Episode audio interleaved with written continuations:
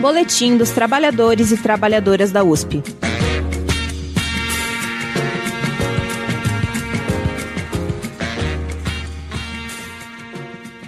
Olá, companheiras e companheiros, saudações.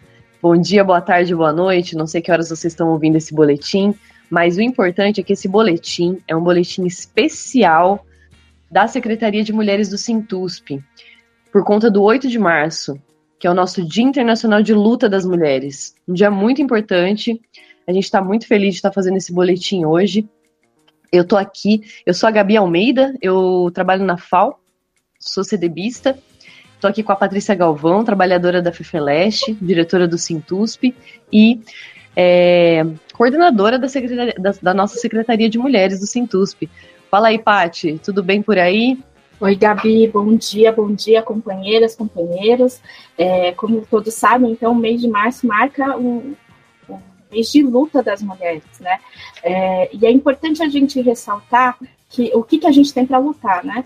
Porque a gente saiu de um governo, do governo Bolsonaro, que deixou uma herança bastante nefasta para as mulheres, né? Seja o aumento da violência física e sexual, do feminicídio, né? A gente olha as notícias, escorre sangue, né? Todos os dias, é, notícias brutais de violência contra a mulher, é, além de, do ataque às políticas públicas é, voltadas ao combate dessa violência, né? É, principalmente o governo Bolsonaro, ele colocou um alvo em todas as mulheres, sejam perseguindo é, as professoras que, ensin, é, que, ensinavam educação sexual nas escolas, seja perseguindo até o direito a, a, a produtos de, a, dos mais pobres, né, das mulheres mais pobres, a produtos de higiene íntima e absorventes, né, como forma de combater a pobreza mensual, menstrual, até isso o governo Bolsonaro tentou é, vetar. Mas acho que o caso mais escandaloso da política nefasta desse governo, misógina, desse governo foi o que aconteceu com uma menina de 10 anos que foi vítima de abuso sexual, ou seja, o Estado já falhou em proteger a infância dessa criança, que engravidou do seu agressor, e quando foi realizar o aborto para minimizar é, a violência que ela sofreu, ela foi chamada pela ministra Damares e seus seguidores ali de assassina. Né, como se essa criança não tivesse ela o direito também à vida, né? Enfim, é, isso é só é, um pequeno exemplo do que esse, esse governo deixou de legado para as mulheres, além dos ataques profundos à classe trabalhadora, que a gente sabe que afeta as mulheres primeiro, né? É, ao, ao é, promover a, as medidas verde e amarela, aprofundar a reforma trabalhista da Previdência, é, esse governo é responsável também pelas mulheres estarem ali na, na, na, nas filas do osso, revirando lixo para conseguir sustentar é, seus filhos, né?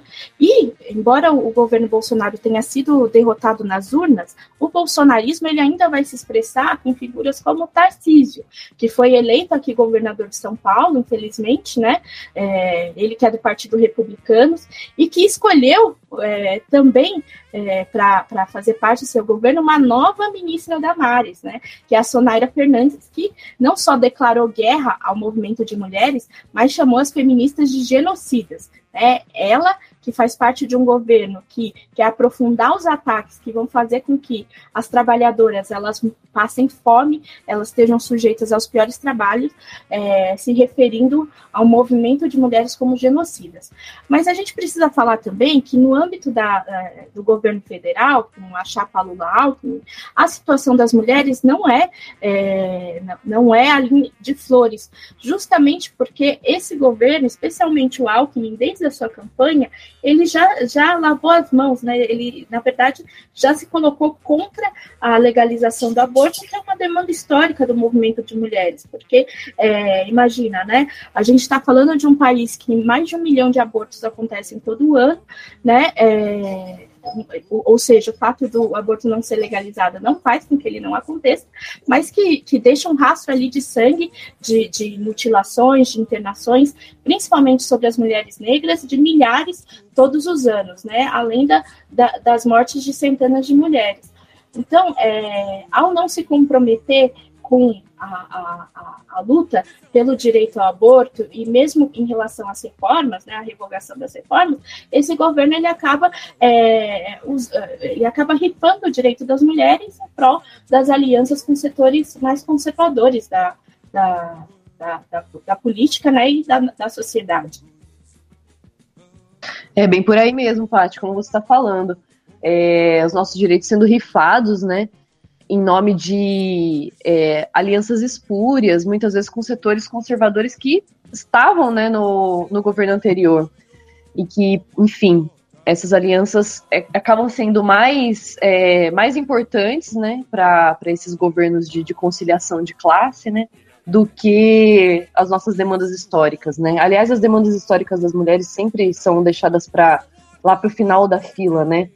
É, lembrando que na questão do aborto é o seguinte: é, todas as convenções internacionais afirmam e reafirmam que é um direito fundamental, é um direito humano fundamental que é capaz de produzir equidade né, entre homens e mulheres, porque como os homens não engravidam, eles não passam por, todas, por toda a situação né, corporal e, e de vida que envolve uma gestação e, e, a maternidade e tudo mais. Então, você ser obrigada a levar adiante uma gravidez indesejada ou inoportuna é situação análoga à tortura, né?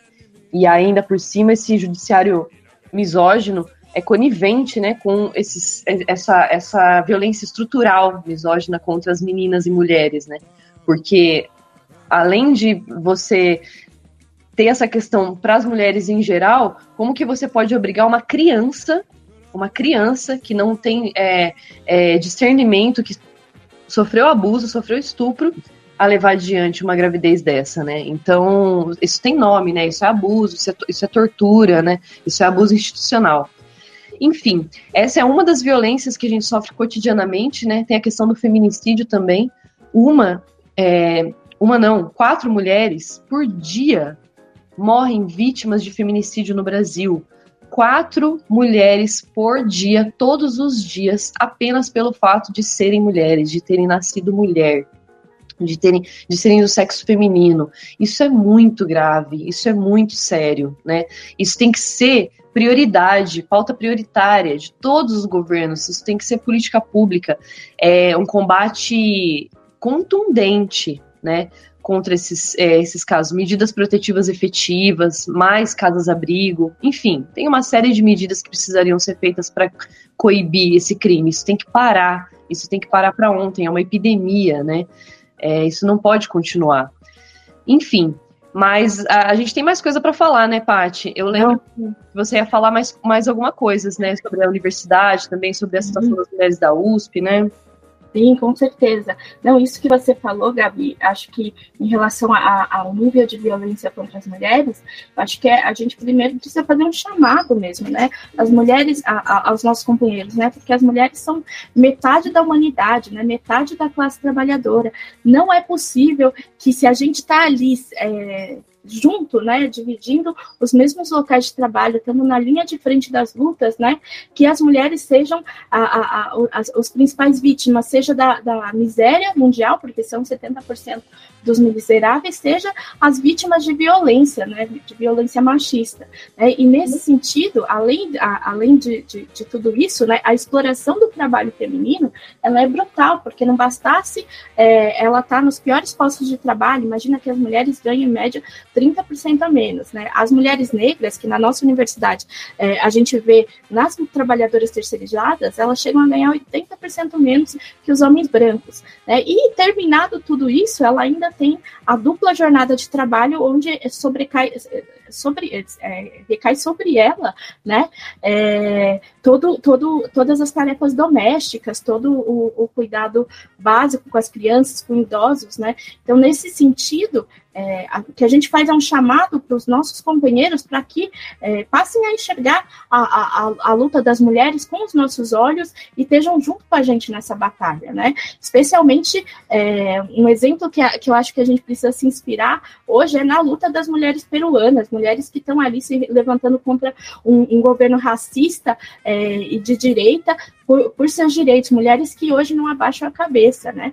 E aqui na USP, eu acho que é, esse chamado a, a, a, tomar as demandas nas mulheres nas mãos, né, que os nossos companheiros, nossa categoria, tomem é, é, as demandas das mulheres como suas também, né? Acho que fica muito claro quando a gente vê é, que nessa universidade toda elitista, melhor ranqueada, etc. e tal, a gente vê que nos piores postos de trabalho é, ou nos, nos, locais onde os ataques têm sido mais profundos, são locais onde a maioria são mulheres, né? Seja no trabalho terceirizado, que a gente vê trabalhadoras ganhando um pouco mais de um salário mínimo, mas que mantém a, unidade, a universidade funcionando, seja no HU, onde boa, a, tipo, a maioria do, do corpo de enfermagem é feminina e essas mulheres seguraram ali é, é, as condições ali para combate da pandemia, mesmo não tendo máscaras, porque a reitoria não permitia, mesmo não tendo sequer o direito à, à, à maternidade garantidos ali, porque a,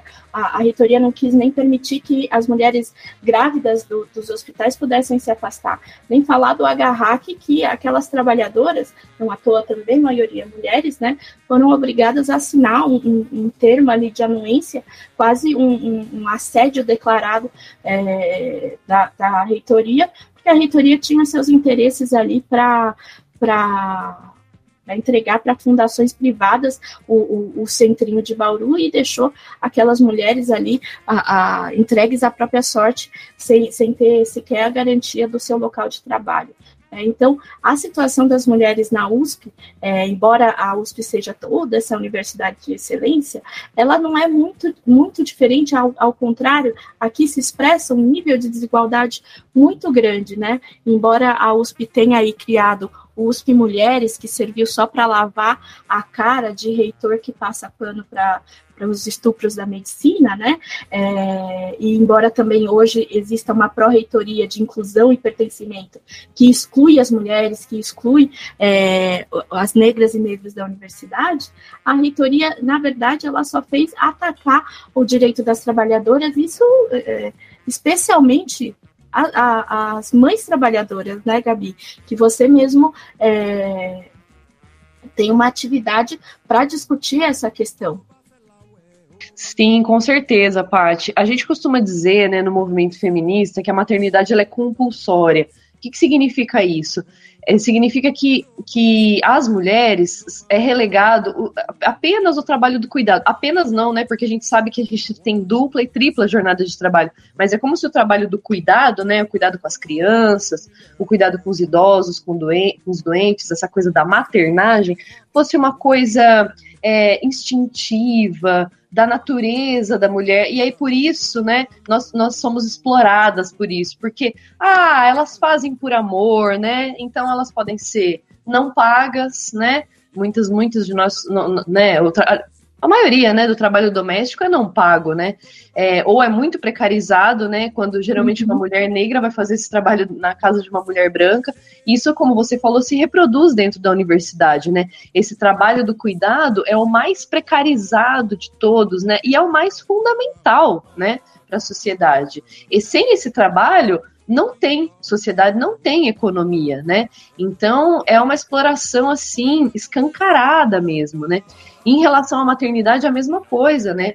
As pessoas é, é, têm esse discurso, né, essa romantização da maternidade, mas na prática o que a gente vê é, uma, é um total abandono, uma total negligência do Estado, uma falta de amparo social, né? As mulheres, elas são, não, não têm acesso amplo e restrito a métodos contraceptivos, não têm educação sexual, não têm planejamento familiar, é, é, né, acesso a, a, esses, a esses instrumentos, e acabam sendo obrigadas a ser mães muitas vezes, e mesmo aquelas que decidem, que querem, né, ter, é, ter, essa escolha na vida, são negligenciadas pelo Estado, né, não são amparadas, sofrem violência obstétrica na, no, no, ciclo gravídico puerperal, principalmente as mulheres não brancas, é, enfim, e uma série de outras, de outras negligências, faltas de, falta de creches, né, a gente vai abordar tudo isso nessa atividade aí do dia 21.